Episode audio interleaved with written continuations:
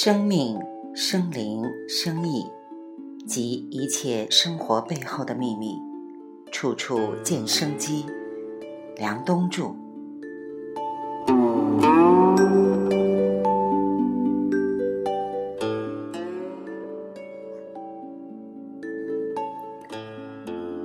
佛家里面有一种修行的方法，就是每次说话之前控制三秒再说。走路之前，准备起来了，停三秒再起。所以你看，很多的修行法门说，早上起床不要一醒马上就起来，你要停一会儿再起来。其实都在说这个事儿。这就是用一种行为模式去调整你过快的应激机制。在古代的时候。如果你的应激反应慢，你很可能就从树上掉下来了，或者你有可能被一头狮子吃了，或者你打不到猎物。所以，古代那些应激功能强的人活下来，他们的基因也更多的被留了下来。但是，我们现代人与古人比，有两个很重要的差别。第一，我们不再像以前饥一顿饱一顿了。第二，我们不再处于那种永远紧张的应激过程当中了。但是，我们引入了新的应激状况，那就是各种竞争机制，各种贪嗔痴，于是就把我们的系统弄得比较混乱。当然，我认为现代人最大的烦恼和焦虑。来自于社交媒体，每一个在朋友圈里晒幸福的人都在告诉你，你有多不幸。曾经看到过一句话：所谓的幸福，就是看到别人不幸的样子；所谓的不幸，就是看见别人幸福的样子。这是人性，而修行是看到别人不幸的时候，你也感到很难过。看到别人幸福，你也很高兴，这就叫爱，这就叫人。本质上，修行就是改变你的情绪反应模式，让事儿倒过来，这就是道，这就是反者道之动的含义。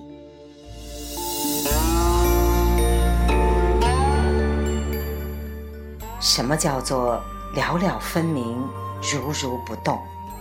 如如不动，不是说身体不动，他讲的是根本情绪不动。他强任他强，清风拂山岗；他横由他横，明月照大江。这是金庸老先生讲的《九阳真经》的口诀，很生动。历史上有很多高僧大德的故事，讲的也是这个。寒山问曰。世间有人谤我、欺我、辱我、笑我、轻我、贱我、误我、骗我，该如何处之乎？实得答曰：只需忍他、让他、由他、避他、耐他、敬他，不要理他。再待几年，你且看他。苏东坡八风吹不动。一屁过江来，这说明修为还不够。我们以前看到这些故事的时候，都把它们当做一种道德品德课来看。其实这些本质上还是生理卫生课，因为你了解了，就叫做智慧。智慧就是你知道如何让它自己转，让它自己的微循环运转好。我认为佛教里的定讲的也是这个，而儒家也提到知止而后有定，定而后能静，静而后能安，安而后能虑，虑而后能得，讲的也是这个。治病有三大法门，第一大法门叫做减少阻力法。比如，我们身体里面已经堆积了很多垃圾，它已经阻碍了整个微循环的过程。我们以前想微循环，好像说的是在微观里面这个和那个的交换，没有想到这些交换背后还有一个大的轮回节奏。所有遍布全身的散点之间，像体育场里面那种人浪一样的过程。这个过程叫什么？叫子午流注，即基于天人合一的观点，人体的功能、病理变化等受自然界气候变化、时间和日月星辰等的影响，而呈现出一定的规律。中医认为，人体中十二条经脉对应着每日十二个时辰。由于时辰在变，因而不同的经脉中的气血在不同的时辰也有盛有衰。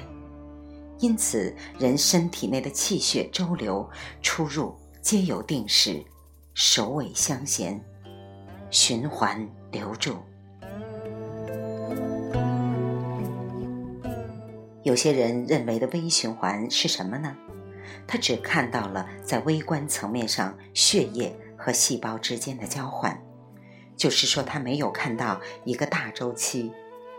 经济学分为微观经济学和宏观经济学，一个只研究微观经济学的人，他不一定能够从宏观上了解经济周期。所以，许多技术派最后还是在炒股上会亏，因为他们看不到大浪，他看到的是今天的起伏，有百分之几的振幅就会买卖，每一次买卖都会有能量损耗，他要付交易费。所以，技术派最终挣不到大钱的，真正挣到大钱的都不是做技术派的。就是八风吹不动，一屁也不过将来的那种人。巴菲特就是这种人，他是处女座。处女座有一个重要的特点，这种人比较长久。你研究一下，全世界非常有钱的人很多都是处女座的，他们尽量减少微观的折腾。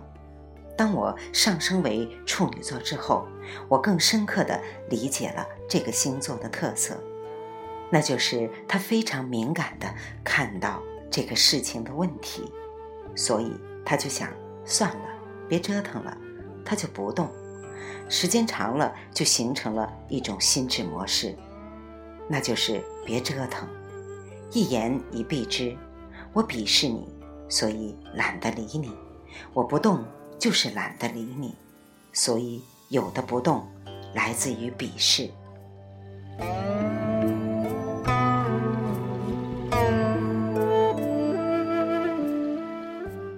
有一种药叫桂枝，桂枝是这种植物的最尖尖的部分。一种植物能够从地底下把水汽吸收上来，一直打到最远端，那个最远端的地方一定。有某种能力，它在微观的循环上起作用。对桂枝的科学研究证明，它的确可以改善微循环，这就是桂枝法的核心。所以，为什么说一本《伤寒杂病论》就是一个桂枝汤，治半个天下病？为什么《伤寒杂病论》的第一个方子是桂枝汤？从这个角度一理解，你就发现桂枝汤真的很神奇，因为它能改善微循环。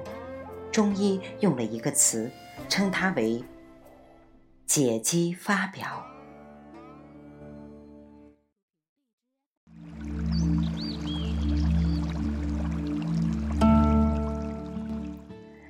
改善了微循环之后，身体自己会解决问题。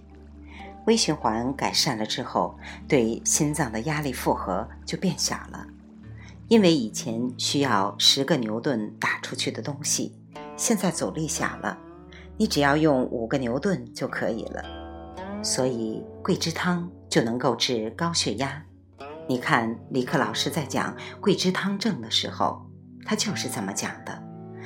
这是李老过世以后，我在他留的一份手稿里面看到的。我一下子看懂了。我说：“师傅，弟子终于明白你讲的东西是什么了。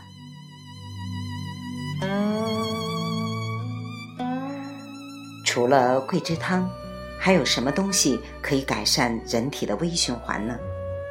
细心，还有麻黄，《伤寒杂病论》的麻黄汤也是做这个事情的。但是它们的作用稍有不同，什么时候该用什么东西，还是有细微的区别的。那就是更微观的问题的讨论了。如果你不想用药，还有什么办法改善微循环呢？你可以拔罐、刮痧。拔罐和刮痧为什么会起作用？主要的原理就是促进血液循环。疏通经络，刮痧是将粘着在血管壁的淤血清除到血管外，然后再经血液重新吸收进入全身的循环，而刮出的废物就从尿液排出。对于刮痧不易解决的肌骨疼痛、深层淤血，可采用拔罐法。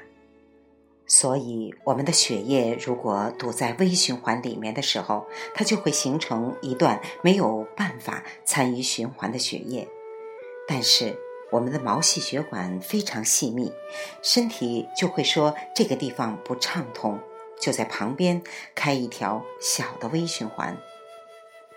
毛细血管和血管的最大区别是，血管是有血管壁的，而毛细血管就是一个细胞。就是细胞变成了一个毛细血管的壁，所以这个地方不行，它马上在旁边开一个，像互联网一样，为了身体的运转，不能说你堵了就没活路了。没有谁能挡住天地转，这就是互联网精神，也就是你控制不了这个渠道，我就通过别的渠道。水仍然蔓延开来，这就是微循环。这也是目前需要拆除围墙的原因。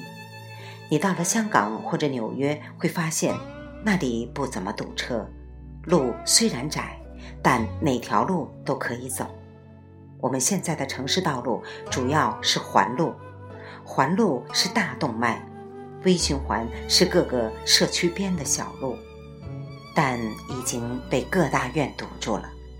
当然，拆围墙涉及很多物权、产权、法权的问题，但那是另一个话题。因此，城市小街小路的网状连接非常重要。直接的结果就是，类似纽约、香港那样的大都市都会不那么堵车了。